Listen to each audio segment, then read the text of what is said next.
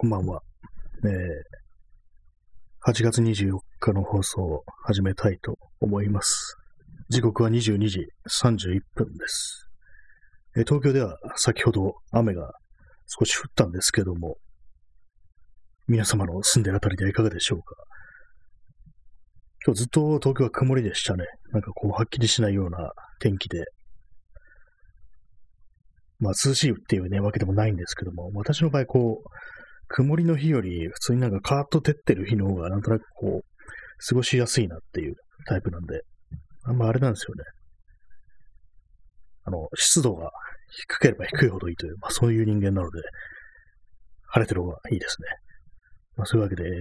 本日はあの、お便りの方をいただいたんで、そちらから行きたいと思います。えー、っと、これあれですね。今すごいことに気づきました。ライブ配信中に、その送られてきたお便りを読むことができないという、そのことにね、今気づいたんですけども、そうか。そうかというふうに言いましたけどもね、読めないんですね。この左上に×ボタンがあるんですけども、それタップすると、ライブ配信を終了しますかっていうふうに出てきてしまうというわけで、リアルタイムでお便りが読めないではないかという、そういう感じになってしまっているので、すすみません、ちょっと、また次の機会にということで、えっ、ー、と、DJ チャンポさんと DJ クロネコロボリンさんと耳かきさん、ね、3名の方にお便りいただきました。お便りとギフトですね。いろいろいただきましてありがとうございます。一応もう一回、ここでお礼を言わさせていただきますけども、まあそういう感じで、まあ、本日も始めたいと思います。早速、あの、検温したいと思います。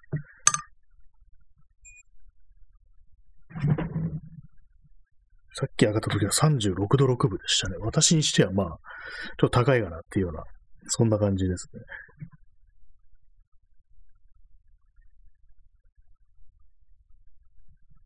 はい、今、検温しております。この体温計もなんか、割とすぐにこう、わかるんですよね。36度4分ですね。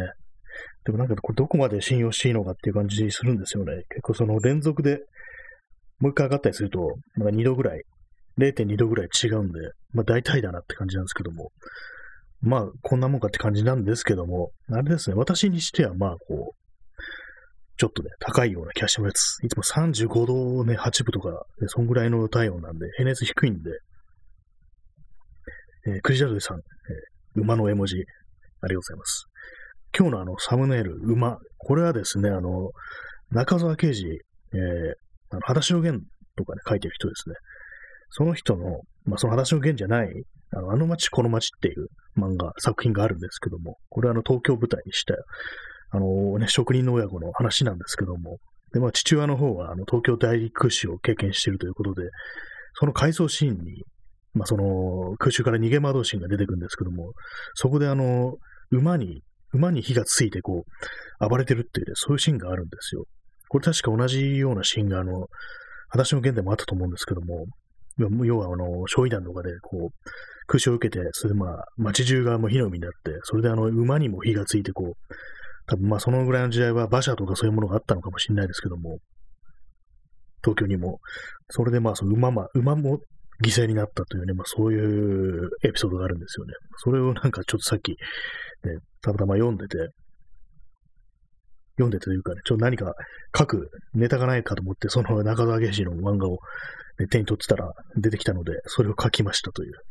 なんかこの顔が妙にちょっと人間っぽい、ね、顔してて、あんま馬っぽくないなっていうようなことを思ったんですよね。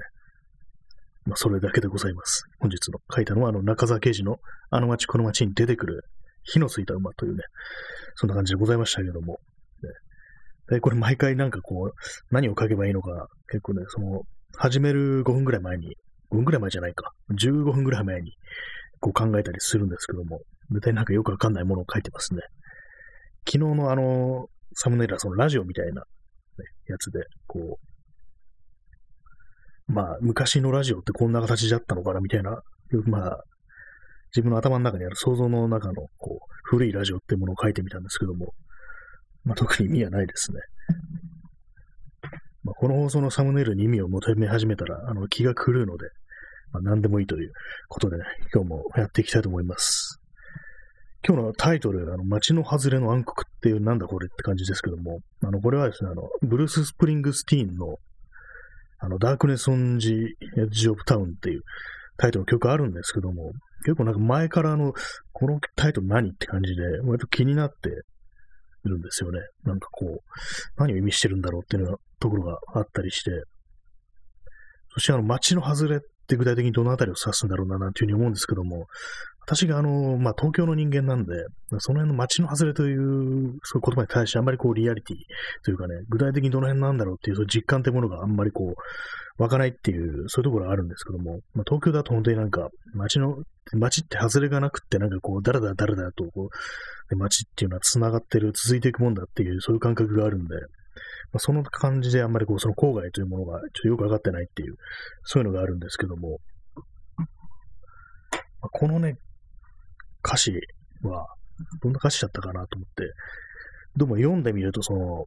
街の外れに、この歌の主人公は街の外れに何かね、こう、用事があっていくというね、用事というかなんか、そこに大切な用事があって、で、それがあの、何かしらのこう、代償を必要とするような何かを手に入れるために、そこに行くっていう、そういう話なんですよね。話というか、そういう歌詞なんですよね。でもなんか、それ、これをなんか、こう、歌詞読むと、何かこう、非合法な何かね、こう、取引的なものがその町外れであって、そういうものに首突っ込んで、まあ、ちょまずいことになりつつある、その男の、ね、こう、が主人公であるみたいな、そういうことを思うんですけども、この歌詞を読んでるちょ思い出す映画があって、これあの、ファーナス、決別の朝っていう、これ2013年の映画で、あの、主演があの、クリスチャン・ベールで、と、ウディ・ハレルソンとケイシー・アフレックっていうね、そういう、まあ、面々なんですけども、この映画で、その郊外、まあ、これ、あの、ペンシルバニア州の結構片田舎みたいなところで、割となんか山とかあるようなところが、こう、舞台なんですけども、その中で、あの、あれなんですよね、ウディ・ハレルソンが、こう、まあ、悪人なんですよ。まあ、非合法なことで、麻薬の売人かつ、ね、その賭博の元締めみたいなことやってるんですけども、で、そのボクシング、ボクシングの賭博なんですよ。や、賭けボクシングで、まあ、闇ですよね。そういう地下闘技場みたいな、なんかそんな感じですけども、そこはあのなんか本当にもう森の中でやるんですよね。山の奥の方まで行って、まあそう見つかっちゃまずいからそういうところでやるっていうね、そういうことなんでしょうけども、でもそれをなんか思い出しますね、このブルース・スプリングの、スプリングブルース・スプリングってなんだって感じですけども、ブルース・スプリングスティーンのこの Darkness on the Edge of Town っていう、でもその手のね、感じのことをやっぱ想像してしまいますね。その街の外れで行われる何かこう、後ろ暗いというかね、こう、社会の闇みたいなね、そういう非合法ななんかこう、ことが行われているという、まあ、そういうところにこう、行かなくてはならないというか、まあ、何かを、何かかけてるんでしょうね。そういう、この歌の主人公は、そういうようなことなのかななんていうふうに思ったりしますね。まあ、何をね、元ネタにして、この曲の歌詞書いてあるかわからないですけども、結構なんていうか、まあ、自分がこの、そうですね、あの、ブルース・スプリングスティーンの歌に出てくる風景って、大体まあそのニュージャージーなのかなみたいな、そこざっぱな感じで思ってるんですけども、実際どうなんですかね、これ、ニュージャージーの街外れってどういうところなんだろうっていうふうに思うんですけども、ああいうところだとなんかやっぱり海沿いなのかなみたいなふうに思ったりして、一時期あの、ブルース・スプリングスティーの自伝のボーン・トゥ・ーランという、結構長いね、上下巻のやつを読んだんですけども、その時、結構そのニュージャージーの風景ってどんなもんだろうと思って結構そのストリートビューとかで割と検索してよく見てる時期があったんですけども、まああんまりね、こう、まあ海沿いですから、そうなんですよね。海沿いだから、そんな隠れてなんかできるような感じのところってあんまないんじゃないかな、ふうに思うんですけども、まあ、特にあの、この話、どこに行き着くとこもないですね。えー、クリザルさん、アメリカの神奈川。あ、その感じありますね。私もなんかあの、ニュージャージーイコール、なんかこう、神奈川っていう感じしますね。なんか川崎っていうなんか印象があるんですよね。だいたい川、川渡って、こう、ね、そ南の方っていう、まあ大体なんかこう、東京から見た川崎みたいなそういうことをね、考えるんですけども、実際どうなんですかね。川崎、川崎と、と、川崎と東京の感覚と、ニューヨークと、ニュージャージーの感覚ってどれくらいなんだろうなっていうふうに思うんですけども、まあ結構遠いのかななんていうふうに思うんですけども、でもなんかマンハッタンって確かあの結構狭いんですよね、あれは。結構なんか山手線の内側ぐらいのもんだよっていうようなことをたまに聞くんですけども、よくよく聞いたんですけども、まあ、それ言ったら多分結構その距離感的にニュージャージーとニューヨークってやっぱ東京と川崎ぐらいの感じなのかななんていうようなことを思ったりしますね。こう何でも自分の知ってるところにこう重ね合わせて見ないとよくわからないっていうね、そういうのがありますね。なんかこうアメリカの西海岸というとなんかその辺の感覚でちょっと捉えようとする。まあ西海岸じゃないですね。東海岸ですね。東海岸っていうとそういうふうにこう捉えてるっていうね、そんなことがありますね。まあそういうところでね、今、なんかね、もう少し何か語ることあるかなと思ったけど、一瞬で終わりました、ね。ダークネス・ジ・エッジ・オブ・タウンと、その、ファーナス、決別の朝という映画というものがなんか妙に重なってこう見えるというね、そういうやつですね。まあ、この、あれですね、ファーナスって映画は、まあ、復讐ものですね。復讐もの、こう、裏社会の、そうですね、こう、顔役みたいなのに復讐する主人公っていう、クリス・サンベールが主役のそういう話でございます。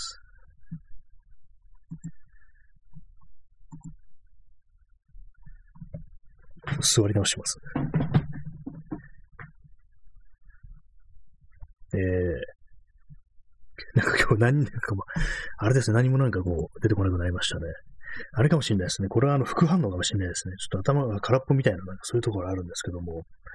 まあ、今日のね、具合、体の具合どうかっていうと、まあ、昼間のうちなんかそんなことなかったかな。確かに別に普段とそんな変わんないかなって感じだったんですけども、その、打った方の痛みとか、ね、ぐらいで、でも夜になってからちょっと少しぼんやりするような、なんか倦怠感ですかね。ちょっとだるいようなそういう感じがまあ結構ありますね。ね、ちょっと、あとうっすらあれですね、頭痛みたいなものがあるっていう、まあそれぐらいなんですけども、まあまあ昨日も言いましたけども、まあよくね、だるいのは結構ね、いつも通りねっていうか、もうこう、そういう感じなんで、だからこれがあの副反応によるものなのか、なんかいまいちよくわからないっていう、そういう感じなんですけども、ただあれなんですよね、2回目っていうのは結構みんなその反応が強く出るなんていう話を聞きますから、2回目はね、割となんか熱とか出るのかなっていう気がしてます。結構本当人によって本当39度とかね、結構まあ、それ辛いだろうなっていうね、感じの出てるみたいですからね。なんかよくあの、熱が出てきたら、あの、普通に解熱剤を飲んでくださいみたいなことを確か厚労省だとかそういうのが周知してたような気がするんですけども、あの、なんですかね、その抗体ができるには、ちょっとある程度熱が出た方がいいみたいな、なんかそんなこと書いてる人がいて、ちょ私あの、その辺のこと、ワクチンというものについて全然こう調べてないのでよくわかんないんですけども、そういうふうに書いてる人がいて、で、その人はあの、解熱剤をすぐ飲んじゃったって言ってて、もう少しちょっと我慢して、ちょっと熱をね、上げた方がなんか抗体とかできたんじゃないかなと思って、ちょっと後悔してるみたいなことを書いてる人がいたんですよね。どうなんですかね。私、今、うん、その対してっていうか、全然熱ないですからね。36度、一番高くて36度6分ですから、まあ、全然人によって平熱の範囲内ですけども、私からすると少しちょっと高いかなっていう、まあ、せいでそんな感じですね。えー、インスタントコーヒーを飲みます。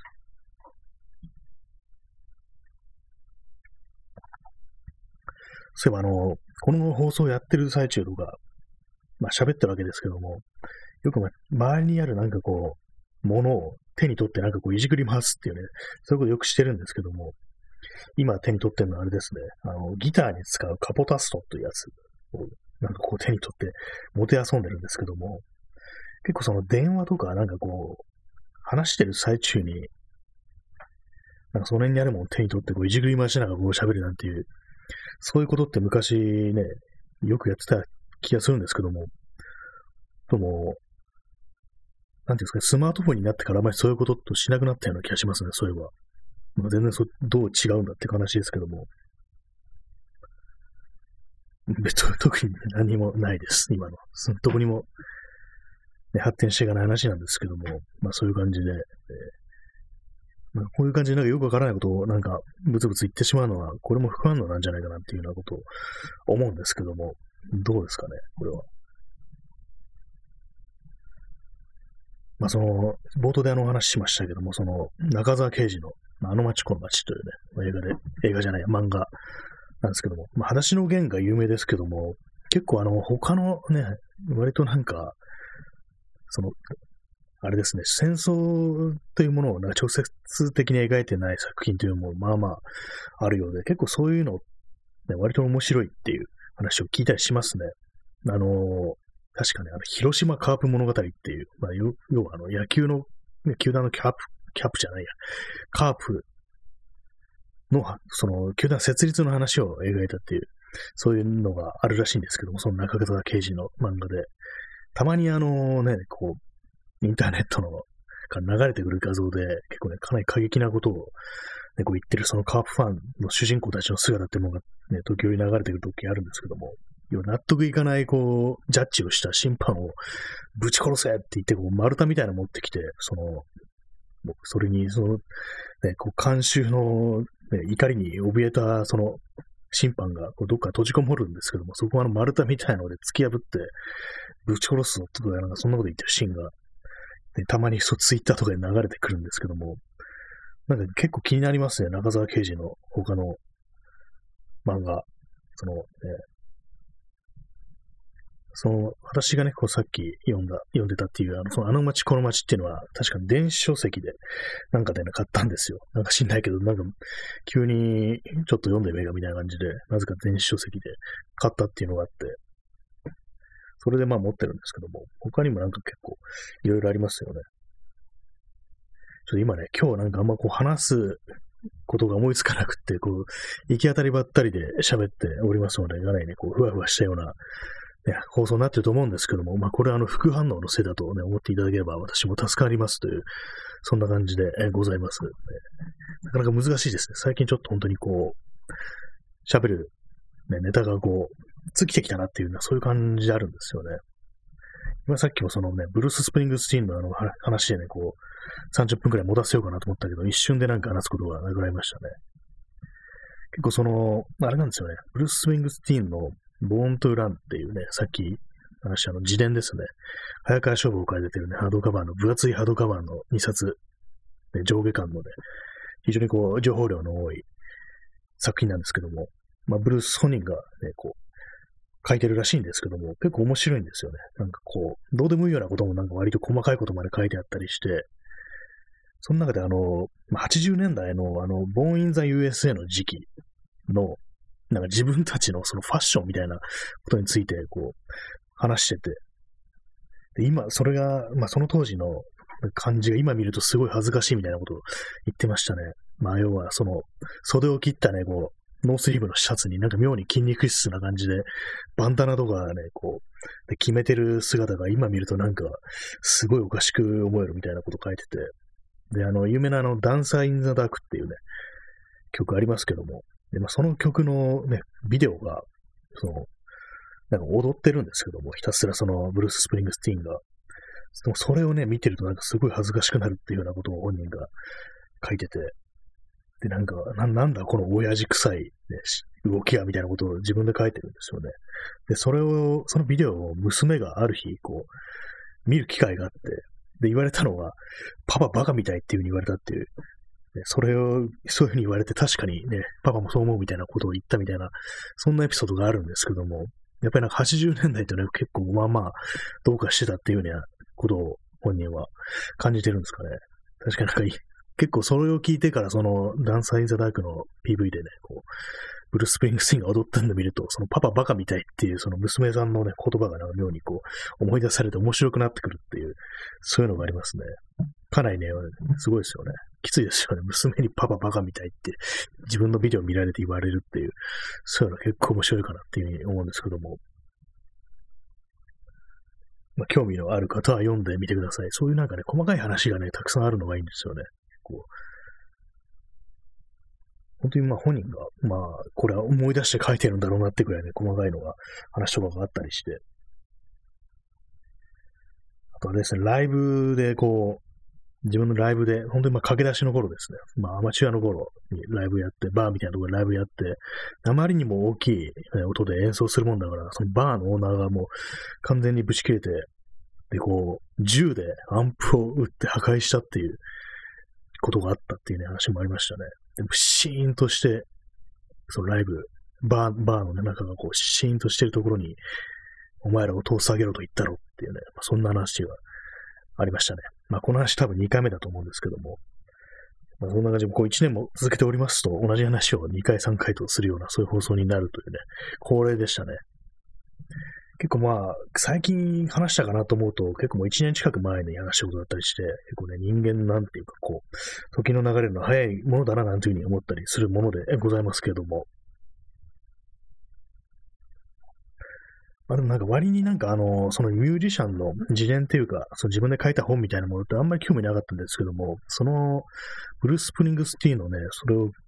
見てから結構面白いなっていうようなことが思えるようになりましたね。まあ本当になんかこう、そういう、自伝まで読みたいというような、それぐらい好きだなと言えるようなね、なかなかアーティストっていうものは、なかなかいないですけどもね。うなんですかね。結構ああいうのって、本人が書いてるんだろうか的なこと言われますけどもね。それ以外にあの、私読んだそのミュージシャンというかね、こう、アーティストの自伝的な本っていうと、あの、MC カンのヒップホップドリームでしたっけ？あれは読みましたね。あれも結構面白かったですね。結構、一気に読んだななんていうのを思ったりして、まあ私そんなラップに詳しくないもんですからね、そんなにこう、そのクルーの実情だとかね、どういう人がいて、どういう交友関係があってみたいなことはよくわかんないんですけども、なんかね、こう、東京のね、こう、風景みたいな、そういうものがね、いろいろと思い浮かんでくるようなことが書いてあったりして、割となんか、ね、結構面白いエピソードみたいなものもたくさんあるんだなっていうね。まあ、中にはこう、本当にシャレにならないものもありますけども、そういうもの結構割となんか面白おかしく書いてるな、なんていうのがあったりしてね、こう、ね、あれものまたま、ね、なかなか面白いと思います。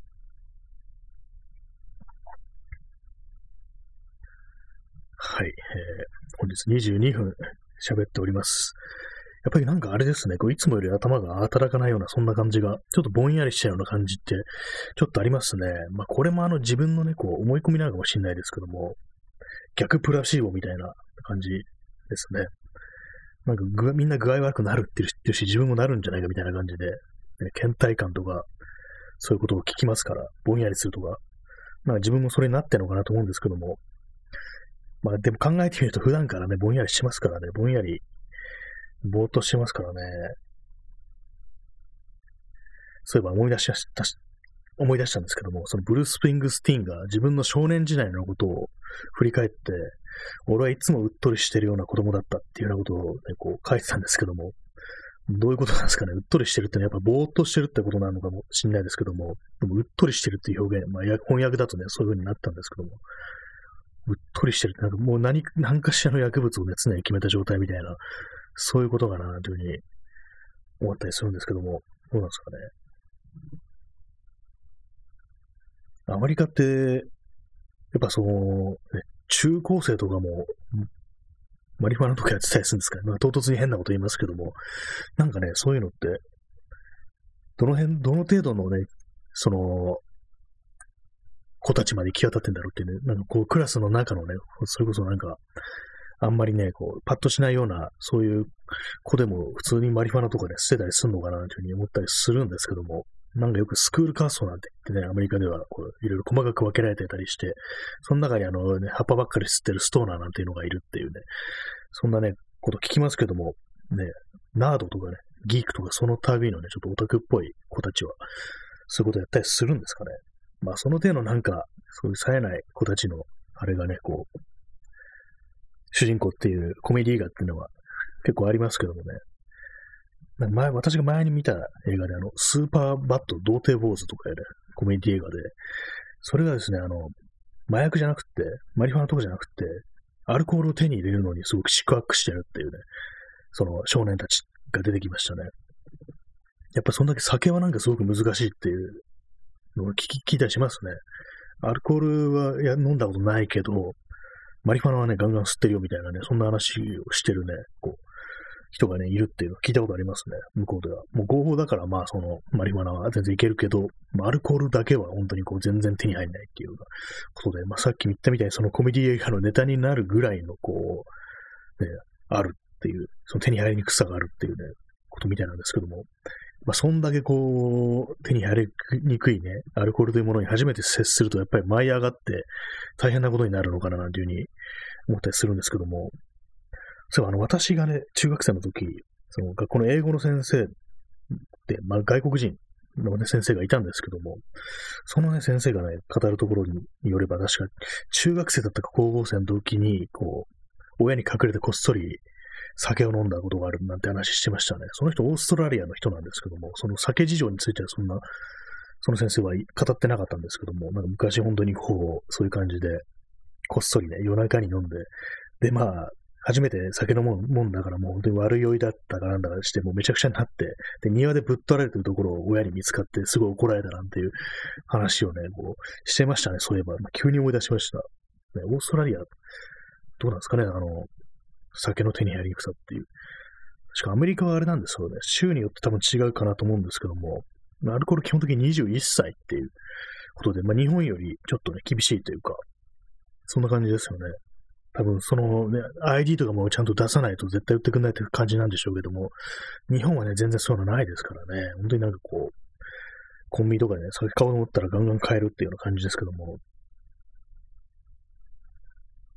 まあ、そうですよね、本当になんか、大学とかね、入るとね、そういう感じで、普通になんか飲み屋とかね、18歳、19歳とかでも行ったりしますからね。えー、クジャトリさん、路上飲酒も禁止なので、袋に入れてますよね。ありますね。そういえば、あの、紙袋みたいのに入れてるってね、その映画の中でよく見る風景ですよね。本当になんか、あれに包んでさえいれば、こう、これは酒じゃないというふうにね、言い張ることができるから、袋に入れてるっていう。そうなんですね。そのぐらいなんかこう、酒というものに、こう、結構ね、なんか日本の感覚から言うと、すごく厳しいっていうふうに思えるんですけども、多分日本が甘すぎんでしょうね。それにね、こう、ストロングゼロなんていうの恐ろしい飲み物が、その辺で売ってて、普通になんかのジュースとかね、こう、お茶とか買うよりコスパがいいみたいな、そんなようなところもありますからね、あれ。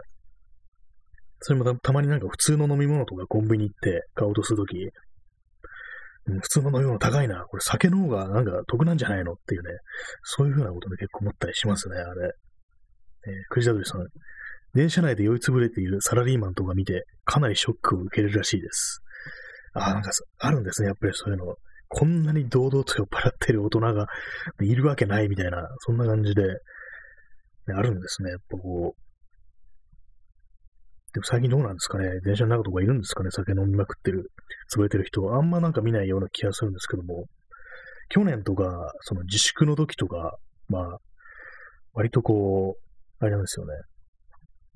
なんか結構ハメ外してる人がいたような気がするんですけども、最近なんかまあ見ないなっていう感じですね。えー、P さん。